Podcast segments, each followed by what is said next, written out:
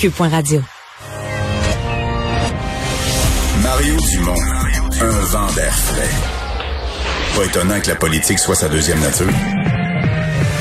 Vous écoutez Mario Dumont et Vincent Dessureau.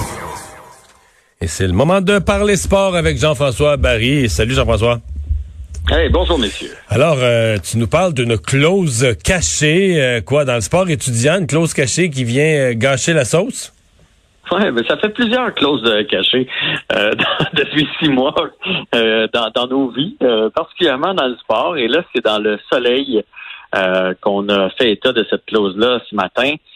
Euh, au fond, c'est que, puis moi je l'avais compris comme ça, je ne sais pas vous, messieurs, comment vous l'avez compris, mais tant que nos, euh, nos enfants étaient dans une école où on était dans le vert dans le jaune, il y avait le droit d'aller jouer contre d'autres écoles où, qui étaient dans, dans un territoire où c'est vert et où c'est jaune. Est-ce que tout le monde avait compris ça comme ça? Ben, je ne pas posé la question des termes aussi précis, mais oui, mettons. OK. Ben moi qui ai un kid là-dedans, là, je te, je te, Tu l'avais compris comme ça. compris. Ouais. Sauf que là, finalement, ce qu'on a appris, c'est que euh, si tu es dans une école où il y a un cas de COVID, tu peux plus pratiquer ton sport. Pas juste dans ton équipe, pas juste dans ta classe, pas juste dans ton secondaire, donc dans ton école. Fait que s'il y a une école, mettons un jeune à Drummondville en secondaire 2 qui fait qui joue au football, qui a la COVID, le kid qui est en secondaire 4, qui avait une game de, de de basketball en fin de semaine. OK, donc autre euh, niveau, autre niveau, autre sport, mais même école. Ton école est, si ton école est sa liste, n'y a plus personne dans ton école qui a le droit de jouer. Fait que ça, aussi bien dire qu'honnêtement, il y a. Là, il reste présentement, il y a 200, il y a 250 écoles, sa liste? Ben, c'est en plein ça. Tu sais, il y a des écoles secondaires où est-ce qu'il y a euh, 2000, 3000 jeunes. Là, fait que, les chances qu'il y ait un cas de COVID là, aux deux semaines, sont, sont c'est presque une garantie. Fait que non seulement c'est dans le secondaire, dans la classe et dans le sport-études, mais ça empêche tout le monde de l'école de pratiquer son sport. Et non seulement ça, mais ça veut dire que si toi, là, je sais pas, tu es à Sherbrooke et tu devais jouer contre Drummondville, ben là, parce qu'il y a un kid en football, en secondaire 2, qui a la COVID, ben toi, tu joueras pas non plus en fin de semaine. Fait que autrement dit, ils veulent pas qu'il y en ait des matchs, là. Ils veulent juste que ça reste dans les classes et que les jeunes pratiquent. C'est un peu ça qu'on qu'on comprend. Et là où les gens sont pas contents, c'est que il y a encore le même illogisme des sports civils. Fait que ça veut dire que si toi, mettons, tu es dans la même école à Drummondville, il y a un kid qui est en football en secondaire 2 qui a la COVID, mais que toi, tu joues au soccer pour la ville. Tu joues pas pour l'école, tu joues pour la ville, mais ça, tu peux y aller tu peux aller le mardi. Donc, si t'es en soccer études, t'es en soccer études, tes matchs vont être annulés. Mais si t'es en soccer civil le soir, tu vas pouvoir aller à ton, à ton match. Oui, exactement. Tu vas pouvoir aller jouer contre Saint-Hyacinthe, même s'il y a des cas à Drummondville. Fait que c'est là où ça, c'est là où ça marche pas. Et là, ça ramène les reproches qu'on faisait euh, il y a un mois, là, quand on quand on se demandait s'il y aurait du sport-études, c'est le fameux deux poids deux mesures avec le, le sport civil.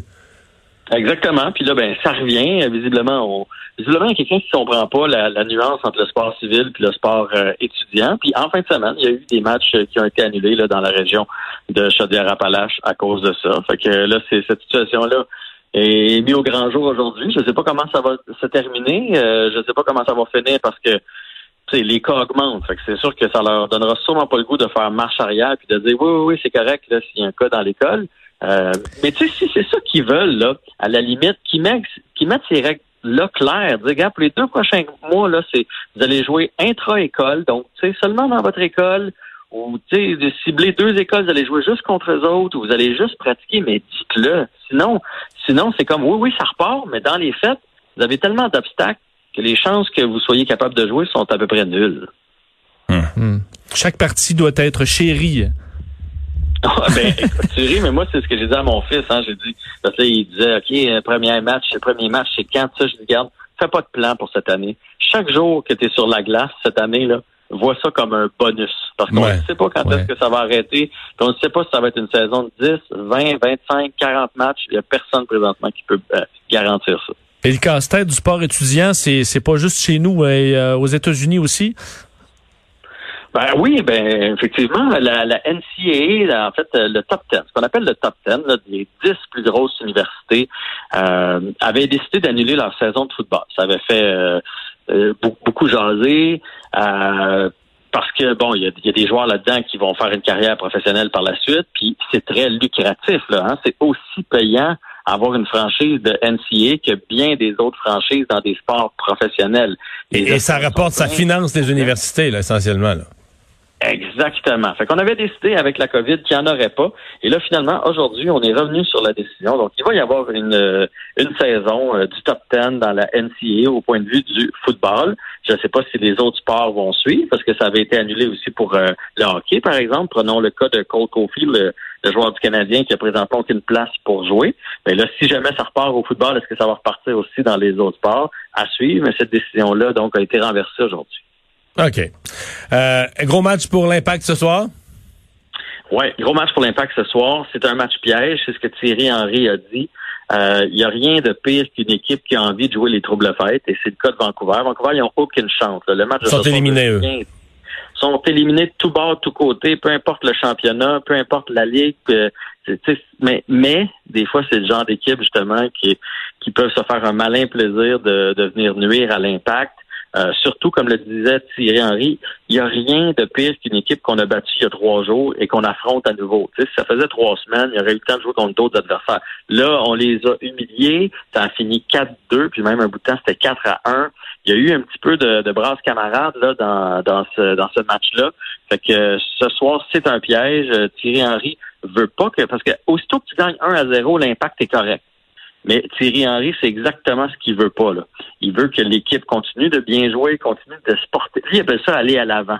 L'impact dans les dernières années allait à l'arrière. On se défendait, on se défendait, on tuait le temps, on essayait de gagner nos matchs de 1 à 0. Lui, il veut de l'offensive, il veut une équipe qui se porte à l'attaque, donc qui va vers l'avant. Il s'attend à la même chose ce soir. Donc, aussitôt que l'impact gagne, ben, il s'assure de, de, de s'en aller au championnat canadien. OK. Donc, on va surveiller ça ce soir. Euh, sais qu'hier soir, euh, j'ai regardé la prolongation. Puis ça, c'est un piège. Hein? tu sais que tu as levé tôt. Tu espères qu'il va y avoir un but dans les premières minutes de prolongation pour te coucher à une heure raisonnable. Finalement, ben, tu te ramasses que le but se compte. Avancer en deuxième prolongation. Mais là, une fois que tu as regardé une période de prolongation, tu dis, ah ben là, je suis pas couché, je vais être fatigué. De toute façon, demain, je vais continuer. Euh, ça valait la peine, par exemple. C'était deux, je sais pas si tu as vu, deux périodes de prolongation spectaculaires. Et les Highlanders ont survécu, mon cher. Les Islanders ont survécu et tu m'impressionnes parce que je, sais à quelle heure tu te lèves. Ah, un matin, un matin, je regrettais d'avoir. Mais non seulement ce matin, mais il faut que tu fasses toute ta journée après. Oui, oui, oui. Moi, j'étais à, j'étais à Salut Bonjour, fait qu'après la troisième, je suis allé coucher. Fait que non, j'ai pas vu la prolongation. Par contre, j'ai vu les, les, les faits saillants. Il y a eu des belles chances de marquer pour euh, le Lightning euh, en prolongation, mais c'est finalement les Islanders qui s'en sont sortis. Et honnêtement... Un beau but un beau but. Parfois en deuxième prolongation, là, des fois c'est des buts euh, un peu chanceux, mais là non, un beau but. Un but parfait. Il n'y a, rien que le gardien pouvait faire, mais hier, honnêtement, moi qui favorise le Lightning pour aller euh, jusqu'au bout, gagner la Coupe Stanley, j'ai commencé à avoir des doutes à cause des blessures. Kucherov n'a pas l'air dans son assiette, et là, il n'y a que lui du côté du Lightning, donc on s'en est donné à cœur joie hier. Là, on l'a on l'a écœuré bien en masse avec des petits coups de bâton, avec euh, le manche patate et tout et tout. L'absence de Brandon Point, on en avait parlé hier à l'émission, ça s'est fait sentir hier. on, pensait euh, qu'il allait revenir hier après-midi. La rumeur, c'est qu'il revenait. finalement, à l'heure du souper, euh, l'équipe a annoncé qu'il pourrait pas être en uniforme. Là.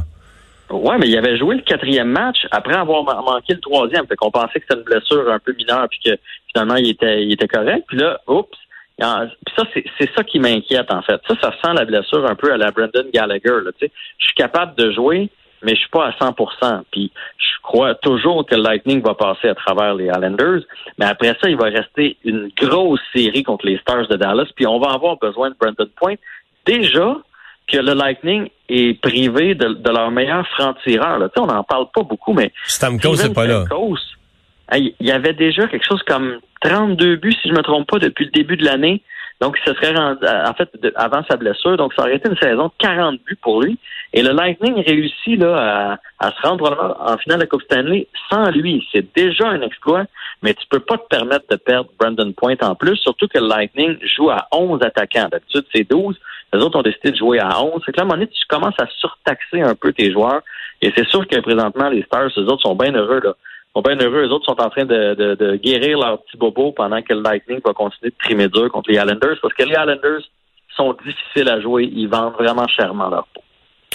Ouais, puis il lâche pas, hein? Il lâche Il pas facilement. Ils lâchent jamais. Euh, Aussitôt qu'on les croit morts, ils rebondissent. Et puis, on parle, on parle beaucoup de, des joueurs du Lightning, mais il y en a un, je sais pas si tu vas être d'accord avec moi, mais il y en a un qui est beau à voir aller avec les Islanders, c'est Matthew Barzell. Il- est incroyable, ce joueur-là. Il est fluide, il contrôle l'attaque, il peut tout faire sur une patinoire et il est, et il est tout jeune. Fait qu'ils ils vont l'avoir pour des années et des années à venir. C'est vraiment tout un joueur de hockey. Merci Jean-François. À demain. À demain! On s'arrête pour la pause.